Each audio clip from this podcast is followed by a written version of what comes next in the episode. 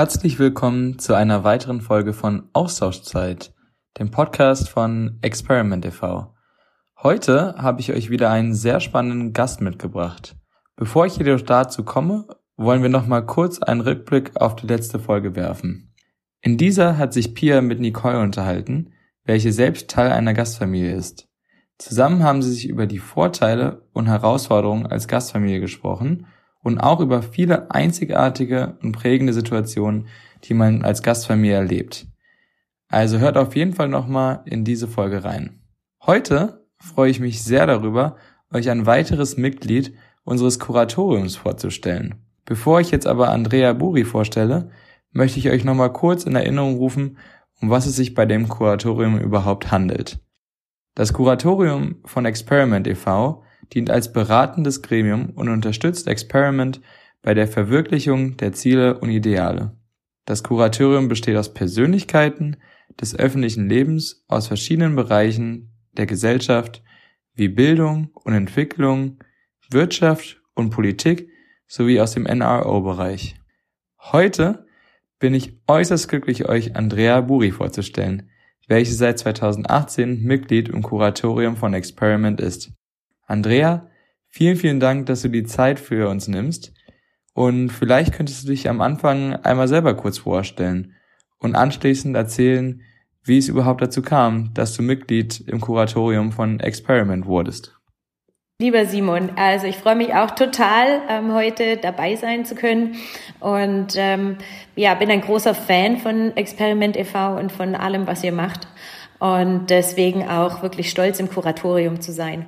Ich habe tatsächlich Bettina ähm, Wiedmann, die Geschäftsführerin von Experiment e.V., im Rahmen ähm, der BMW Stiftung Responsible Leaders kennengelernt. Wir sind beide ähm, in dieser ja, in diesem Verein engagiert und ähm, haben uns kennengelernt, schätzen gelernt und über zwei, drei Jahre ja, uns ausgetauscht und dann hat sie mich gefragt, ob ich nicht Teil ähm, ja, von Experiment e.V. und dem Kuratorium werden möchte. Sehr cool. Ja, da merkt man schon, dass in deinem Leben der interkulturelle Austausch eine ganz wichtige Stellung einnimmt. Was, was bedeutet denn interkultureller Austausch für dich persönlich? Also interkultureller Austausch ist für mich also eine, ja, letztendlich die Inspiration ähm, schlechthin. Also alles, was wir tun bei Avery. Und ich sage jetzt mal ganz kurz, was wir machen. Wir sind ein Fairtrade Fashion Label und wir bringen internationale Designer zusammen mit traditionellen Kunsthandwerk-Communities. Und gemeinsam kreieren wir dann Produkte, die aus dem alten Handwerk gemacht sind, aber mit dem internationalen Design inspiriert werden. Und ähm, da sieht man schon, dass also für mich ist genau in diesem Co-Creation-Prozess ähm, aus verschiedenen Kulturen und die verschiedenen Einflüsse, die machen diese diesen ganzen Produkte eigentlich aus. Und letztendlich mein Learning aus den letzten zehn Jahren, seitdem ich das mache, eigentlich sind, also sind die Designer, ich, ähm, die, die Gewinner dieses gesamten Systems, weil wir so viel ähm, voneinander lernen, wenn wir mal sechs Wochen in ähm, Äthiopien leben oder in Marokko ähm, oder in Ecuador, weil man einfach so viel von diesen anderen Kulturen lernen kann. Es macht unglaublich viel Spaß und bereichert einfach das Leben. Zu Avery habe ich auch auf jeden Fall gleich nochmal ein paar Fragen an dich. Das klingt super spannend. Aber du hast es gerade schon gesagt, der, deine Erfahrung mit dem interkulturellen Austausch ging nicht nur vor zehn Jahren erst los, sondern schon viel früher. Und du hast in verschiedenen Teilen der Welt gelebt oder sie auch bereist. Ähm, ich glaube, du hast in London gelebt, in Marrakesch. Mhm. Was hast du aus der ganzen Zeit für dich persönlich mitgenommen und für dein gesamtes Leben? Tatsächlich hat es noch viel früher begonnen, weil drei ähm, Schwestern und Brüder meiner Mutter sind ausgewandert in die USA und haben wiederum jeweils ähm, eine andere Kultur geheiratet. Das heißt, meine Verwandtschaft ist polnisch, dänisch, italienisch, in der Zwischenzeit auch amerikanisch. Und so ist quasi dieses, bin ich in so einen Melting Pot letztendlich schon reingeboren worden. Was meine Neugier ähm, eigentlich nur verstärkt hat, einfach andere Kulturen kennenzulernen. Und so kam es dann auch, dass ich eben auch in meinem Leben dann selber das gesucht habe, in anderen Ländern zu leben, weil ich glaube, es ist immer noch mal anders, wenn man ein Land nur als Tourist für zwei Wochen besucht oder einfach auch mal für drei, sechs Monate oder sogar ein, zwei, drei Jahre ähm, in dem Land lebt, die Leute wirklich kennenlernt, die Rituale und ähm, ja, und das ja ist einfach unglaublich spannend. Also bei dir ist kultureller Austausch quasi der Alltag. Das noch, gehört zum normalen Leben dazu. Das ist ja quasi auch, was wir bei Experiment so kennen und warum wir alle den Austausch und die Verbindung mit den Menschen leben und lieben lernen. Was ich gern manchmal frage, gab es da in der ganzen Zeit so einen prägenden Moment im Bezug auf interkulturellen Austausch, der dich total geflasht hat oder an den du dich noch sehr gerne zurückerinnerst? Ja, das gibt's tatsächlich. Und zwar ähm, war es in einem Berberdorf in Marokko und ich habe dort mit den Obersten des Dorfes quasi gesprochen, mit einem Übersetzer wie wir so ein Frauenprojekt dort aufbauen können. Und ähm, das hat sich über mehrere Monate hingezogen und ähm, am Ende äh, ist der, der Oberste des Dorfes quasi aufgestanden, streckt mir seine Hand hin und sagt, okay, wir vertrauen dir, du bist immer wieder so oft hierher gekommen, lass uns die Hand drauf geben, wir machen das jetzt mit dir. Und ich gebe ihm auch die Hand und sag, freue mich total und sag, total super, dann können wir jetzt den Vertrag aufsetzen. Mhm. Und dann schaut er mich an und sagt, meine Hand ist das Wertvollste, was ich besitze. Wenn die Hand nicht reicht, dann können wir nicht zusammenarbeiten. Und das war für mich so ein einprägsamer Moment, zu sagen, okay, ein Handschlag ist einfach in der Kultur noch ganz viel wert. Mhm. Und ähm, war es bei uns ja auch. Und es ist einfach auch in, in einem Land, wo quasi Lesen und Schreiben noch äh, nicht so weit verbreitet ist, also in dieser, in, in dieser Berberkultur und so weiter, ähm, zählt einfach der Handschlag viel mehr als irgendein Vertrag, der notariell beglaubigt ist. Und das, das fand ich ähm, unglaublich, dass wir es geschafft haben, über diese kulturellen Grenzen hinweg so ein Vertrauen aufzubauen, dass wir jetzt quasi auch schon seit acht Jahren tatsächlich auf, auf der Basis dieses Handschlags ähm, zusammenarbeiten. Deswegen finde ich das auch so wichtig, diesen kulturellen Austausch einfach auch um Vorurteile abzubauen. Ich glaube, das ist eins der wichtigsten Dinge, die ähm, so ein Austausch leisten kann, dass man einfach sieht, hey, diese jeder überall auf der Welt gibt es Werte, ähm, die uns verbinden. Und, ähm, und das ist einfach eine total schöne Erfahrung, dass man auch jemanden aus einem komplett anderen Kulturkreis vertrauen kann. Ja, sowas vergisst man bestimmt für sein Leben lang nicht mehr. Und wie du es ja auch gerade gesagt hast, ähm, davon profitierst wahrscheinlich nicht nur du, sondern auch dein ganzes Umfeld und die Erfahrungen, die du mit in deine verschiedenen Arbeitsbereiche mit reingetragen hast. Nochmal kurz als Nachfrage, weil zum Beispiel ich persönlich habe auch nochmal einen Freiwilligendienst in Ghana gemacht, auch nochmal in einem ganz anderen Kulturkreis. War die Zeit in Marokko nochmal besonders prägend für deinen späteren Werdegang und die Entscheidungen, die du getroffen hast?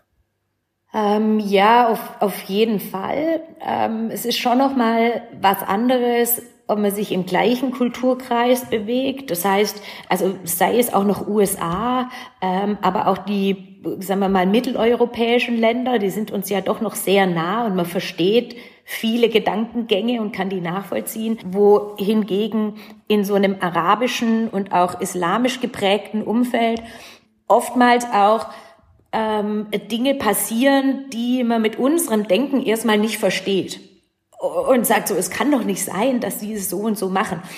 Und es ist dann schon die, die Offenheit und ja, von beiden Seiten benötigt und auch eine gewisse Zeit, dass man sich langsam so reindenkt und sich auch mal versucht, in die Schuhe des anderen zu versetzen, in seine ähm, Sozialisierung, weil die sind ja einfach auch mit ganz anderen Denkweisen und ähm, Erziehungsstilen, wie auch immer, aufgewachsen.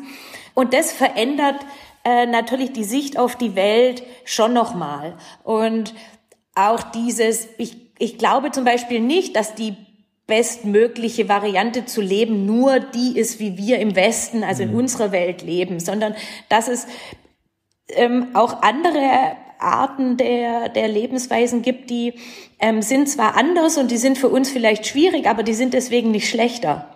Ja, dann merkt man erstmal, dass das, was man vielleicht als normal oder familiär immer wahrgenommen hat, in anderen Kreisen ganz, ganz anders ist und dass da so viele Unterschiede gibt, aber sehr positive Unterschiede, die einem, ja, die einen selbst weiterbringen, aber auch sein Umfeld.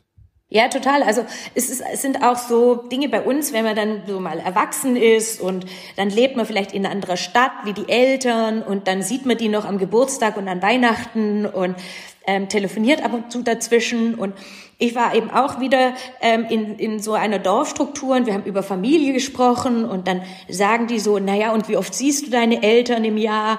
Und dann sage ich so, naja, zwei bis drei Mal. Und dann waren die komplett entsetzt und haben dann gesagt, ja, liebst du deine Eltern?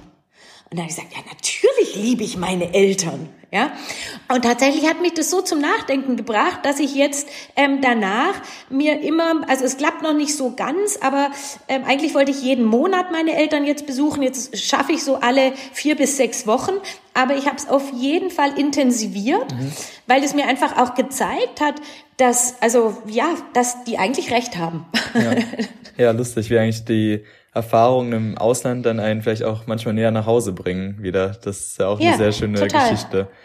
Ja, du hast ja gerade schon gesagt, dass du dann auch 2011 hast du die Social Fashion, das Social Fashion Business Avery Collection gegründet und du hast ja gerade schon mal kurz angeschnitten, was ihr macht oder was euer Konzept ist, aber könntest du es nochmal gerade kurz zusammenfassen? Mhm, das mache ich sehr gerne. Also ähm, die Basis ist letztendlich, dass durch mein Leben in Marokko ich auch gesehen habe, die Menschen haben noch unglaublich tolle Fähigkeiten, also diese kunsthandwerklichen Fähigkeiten, aber sie produzieren Dinge, die nicht unbedingt in unserer Welt oder so am Markt ähm, verkäuflich sind und oftmals auch nicht in der Qualität, in der wir sie gerne hätten. Das heißt, meine Idee war dann, wenn wir die, den, mit Qualitätsworkshops ein bisschen die, die Qualität verbessern und gleichzeitig noch ein Design mit reinbringen, das ähm, und die, sagen wir mal, Gebetsteppiche vielleicht in Taschen verwandelt, dann, dann kann man die auch an dem Markt ähm, verkaufen, ohne dass man letztendlich das Handwerk groß verändern muss. Mhm. Ja, also dass die Skills letztendlich auch erhalten werden, die, die da sind. Und so kam es, dass wir so einen internationalen Designer-Contest ähm, ähm, gestartet haben, wo sich Designer aus der ganzen Welt bewerben können. Und ähm, der Gewinn ist quasi, dass sie sechs Wochen in ein Land gehen dürfen und dort äh, mit den mit der Community, die wir aussuchen, leben und arbeiten und mit denen gemeinsam eine Kollektion entwickeln. Das ist jetzt schon mehrmals passiert. Wir haben eine Designerin aus Simbabwe nach Ecuador geschickt, eine aus Kanada nach ähm, Äthiopien, ein Designer aus England nach ähm, Marokko und ja, eine Spanierin nach Chile. So. Ja, und so da entstehen letztendlich unsere Kollektionen, ähm, die wir dann verkaufen und wir ähm, reinvestieren 50 Prozent der Profits ähm, über unsere eigene Stiftung wieder in die Communities, in Bildungsprojekte für hauptsächlich die Frauen vor Ort. Mhm. Das klingt echt super spannend. Äh, da müsste ich nochmal überlegen, ob ich vielleicht auch nochmal als Designer anfangen sollte. Das klingt wirklich hervorragend. Ähm, wenn du dann im Anschluss mit den jeweiligen DesignerInnen sprichst, was, was geben dir so für ein Feedback? Wie sind die Erfahrungen, die sie gesammelt haben und wie haben sie das Projekt wahrgenommen? Also was wir was wir gelernt haben über die Jahre ist, dass der Anfang meistens recht äh, schwer ist und holprig. Also das so diese diese Phase von ich werde jetzt komplett in eine andere Kultur geworfen und auf der anderen Seite sind ja auch Leute, die auch eine Erwartungshaltung haben, diese Kunsthandwerker oder Werkerinnen und die ähm, diese Communities. Und ähm, wir haben jetzt so eine Art Konzept entwickelt, dass die erste Woche ist letztendlich nur kennenlernen. Das heißt, ähm, Designer, Designerinnen gehen dann ähm, nur schauen, lassen sich zeigen, was es alles gibt, ähm, essen abends mit denen gemeinsam, ähm, machen eine Eröffnungsparty. Also einfach erstmal ohne Druck ähm, sich gegenseitig kennenlernen und aufeinander einlassen. Und ähm, das haben wir so nach dem zweiten Mal gelernt und das hilft wahnsinnig. Ja, ähm, den beiden Seiten so sich aufeinander zuzubewegen und dieses Vertrauen aufzubauen, weil innerhalb, wir haben ja nur sechs Wochen und innerhalb dieser Zeit dann dieses Vertrauen aufzubauen, ist ja gar nicht so einfach. Und was auch äh, ganz schön ist eigentlich, dass beide Seiten am Ende meistens weinen, wenn der andere wieder mhm. geht, ähm, weil dann doch durch diese intensive Zusammenarbeit in der kurzen Zeit eine ganz enge Bindung entsteht und beide Seiten unglaublich stolz sind auf das, was sie dann geschaffen haben, weil es eben nicht auf der Hand liegt, sondern es wird ja was komplett Neues kreiert. Und das Schöne ist, dass wenn man mit den Händen arbeitet und ein Produkt ähm, kreiert, hat man diesen Erfolg und dieses Ding, das, das steht dann vor dir. Ja. Ja, du kannst es anfassen, du kannst es sehen. Es ist nicht irgendwas Hypothetisches, ein Konzept, eine Idee, sondern es steht vor dir. Und das hat was unglaublich Befriedigendes und, ähm, und Schönes für beide Seiten.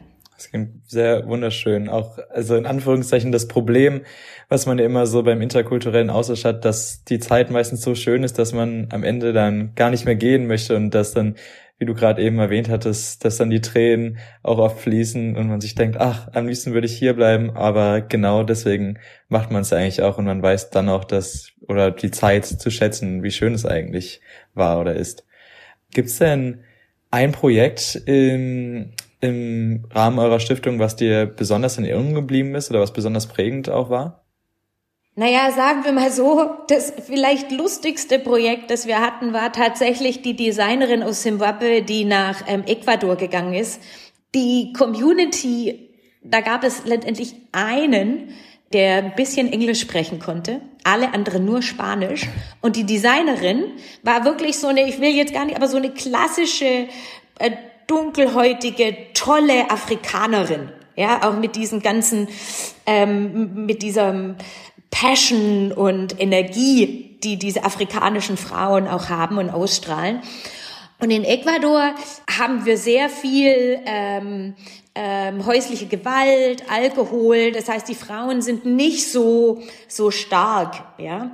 Und ähm, und die Afrikanerin kam dann da rein und am Ende war es dann so, dass sie wirklich begonnen hat, ähm, jeden Morgen mit den ähm, mit den Frauen aus Ecuador so einen afrikanischen Tanz einzuüben. Und ähm, hat sich das dann auf Spanisch übersetzen lassen.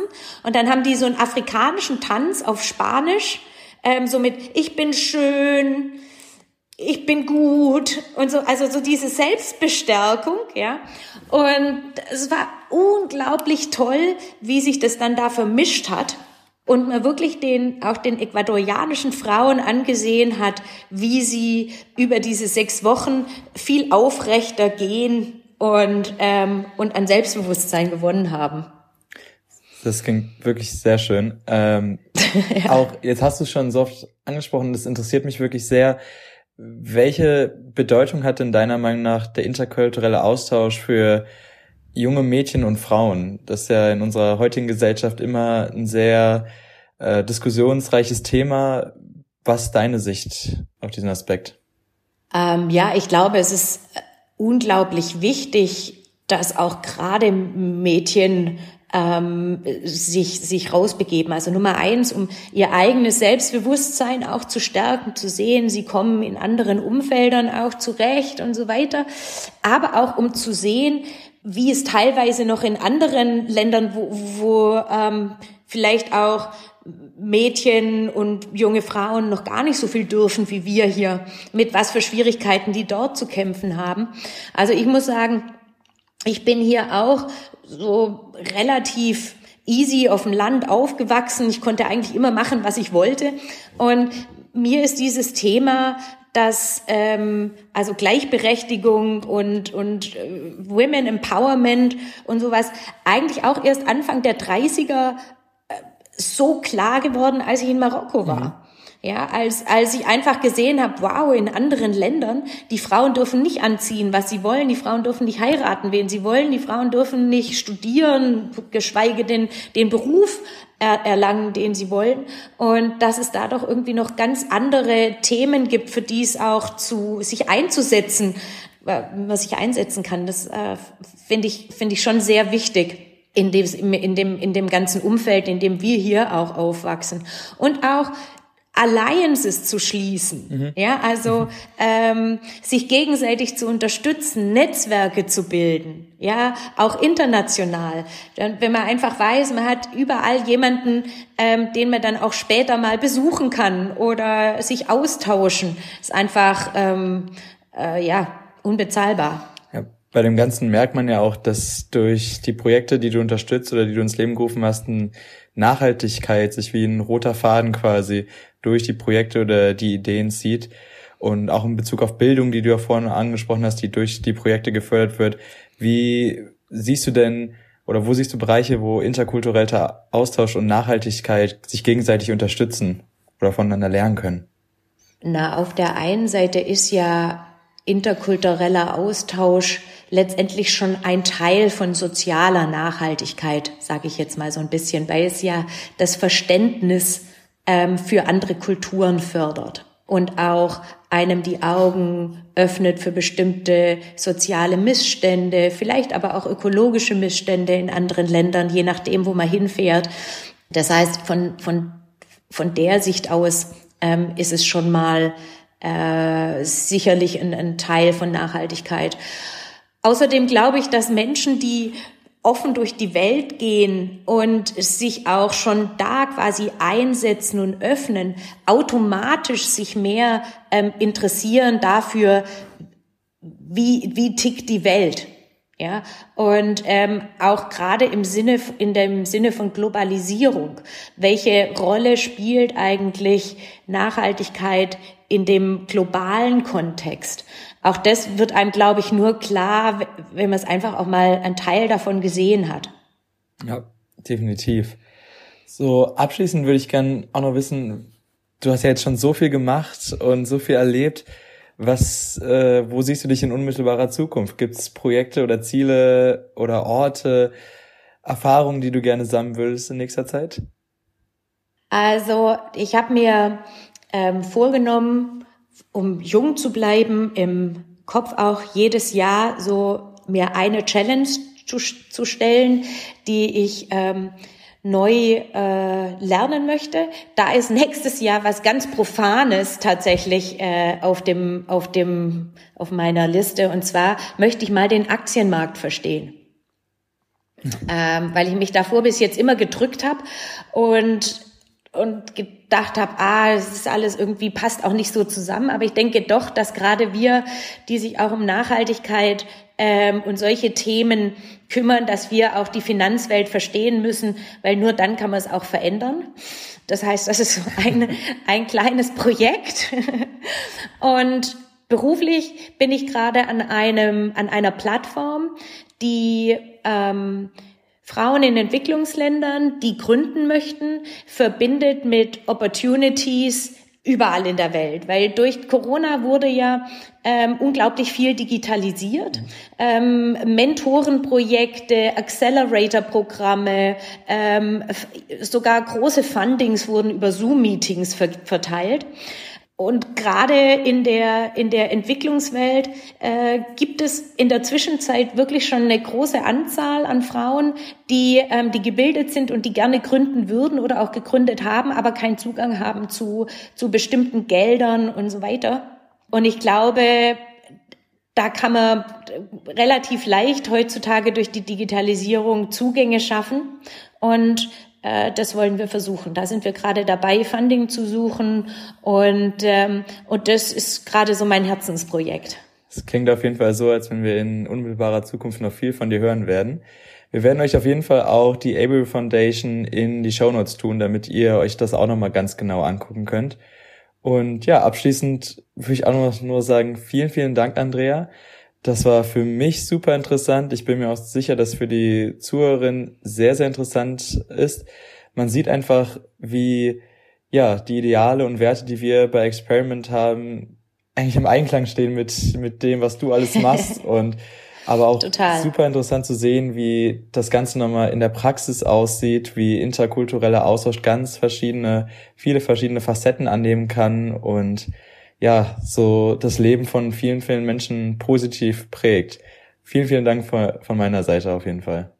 Ich danke dir für die tollen Fragen. Es hat ganz viel Spaß gemacht und macht weiter so bei Experiment. Ähm, ich finde es ganz wichtig. Du sprichst es schon an, und zwar wird es natürlich mit Austauschzeit weitergehen. Hört euch jetzt diese Folge erstmal aufmerksam zu Ende an, um auch noch unseren allseits beliebten Fun Fact zu hören. Fun Facts. Witziges und Spannendes aus der Welt. Ja, heute etwas über Finnland. Und zwar Finnland ist das Land, das pro Kopf den meisten Kaffee konsumiert. Also nicht etwa Italien zum Beispiel oder irgendein äh, südamerikanisches Land, sondern Finnland. Äh, Im Jahr 2017 haben die pro Kopf 10,35 Kilo Kaffee konsumiert und äh, sind damit die Weltmeisterinnen und Weltmeister im Kaffee trinken.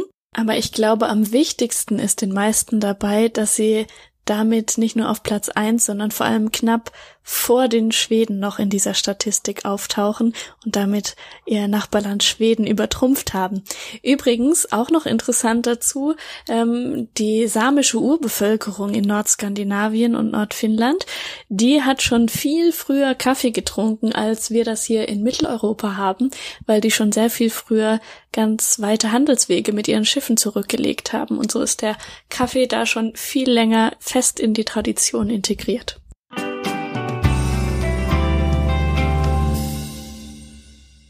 In zwei Wochen geht es dann weiter und da wird euch Kirsten Experiment vorstellen, welche sich für LGBTQ Plus Themen bei Experiment einsetzen. Daher schaltet wieder in zwei Wochen ein, wenn es wieder heißt Austauschzeit.